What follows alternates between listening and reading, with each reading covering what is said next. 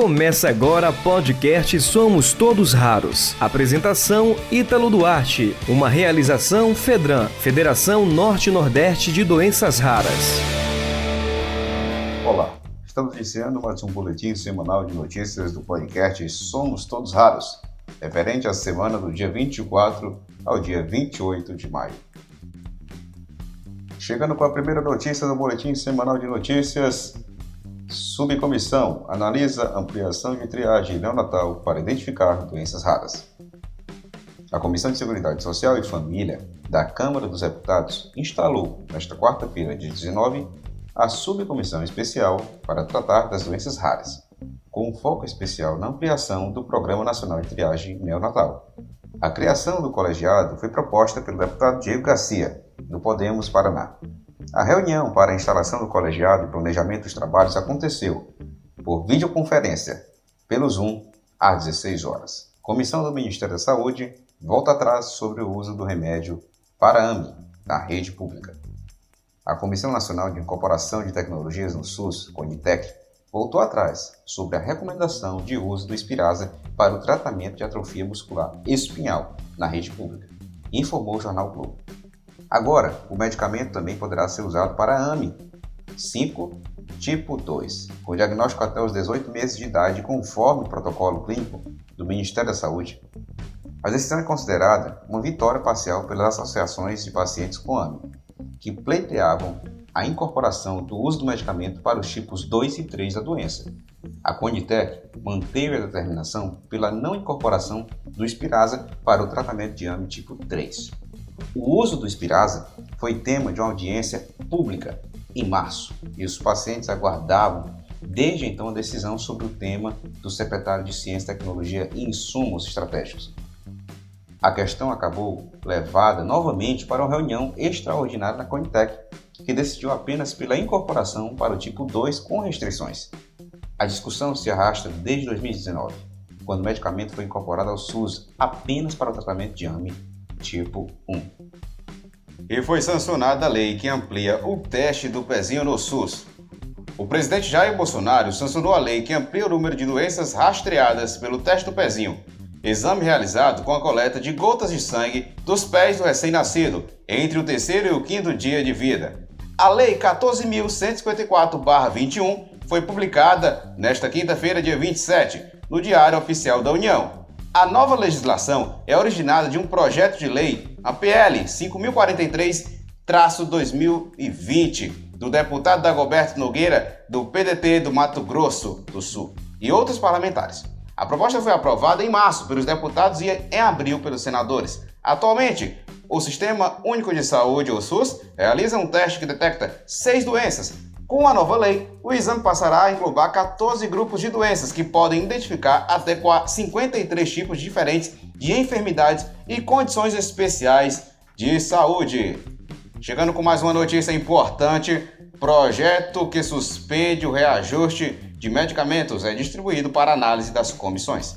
A mesa diretora da Câmara dos Deputados distribuiu o projeto de lei 939-2021, de autoria do senador Laicier Martins, Podemos, Rio Grande do Sul, que pretende suspender o ajuste anual de preços de medicamentos para o ano 2021, para análise das comissões permanentes. A proposta foi aprovada pelo Senado Federal em maio deste ano.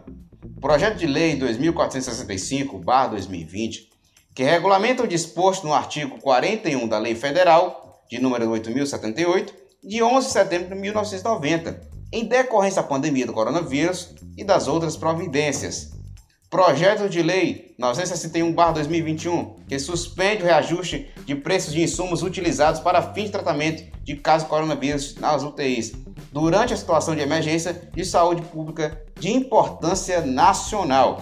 E agora, a Comissão de Defesa do Consumidor designará relator para emitir parecer sobre a proposta e seus apensados. Chegando com mais uma notícia importante, foi apresentado requerimento sugerindo ao Ministério da Saúde a liberação de medicamentos inovadores para amiloidose.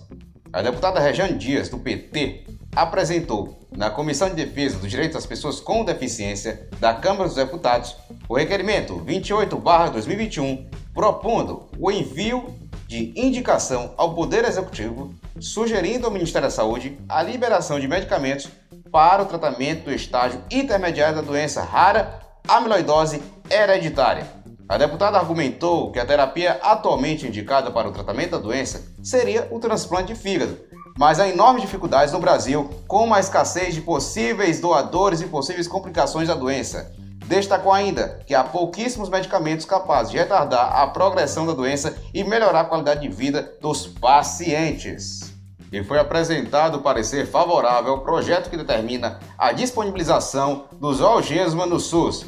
O deputado Pedro, do PP do Rio Grande do Sul, apresentou o parecer favorável ao projeto de lei 5.253-2020 na Comissão de Seguridade Social e Família da Câmara dos Deputados.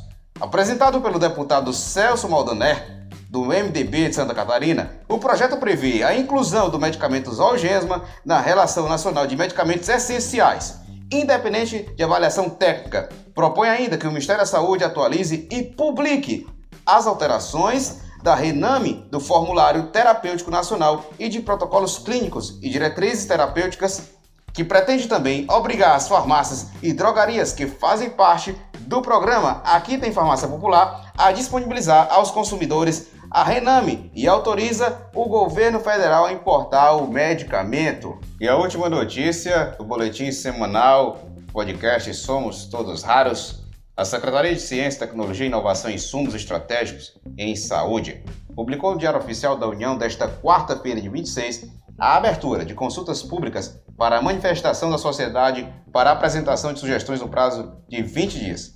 A respeito de recomendações da Comissão Nacional de Incorporação de Tecnologias no Sistema Único de Saúde, CONITEC, a documentação e o endereço para envio de contribuições estão disponíveis no site da CONITEC.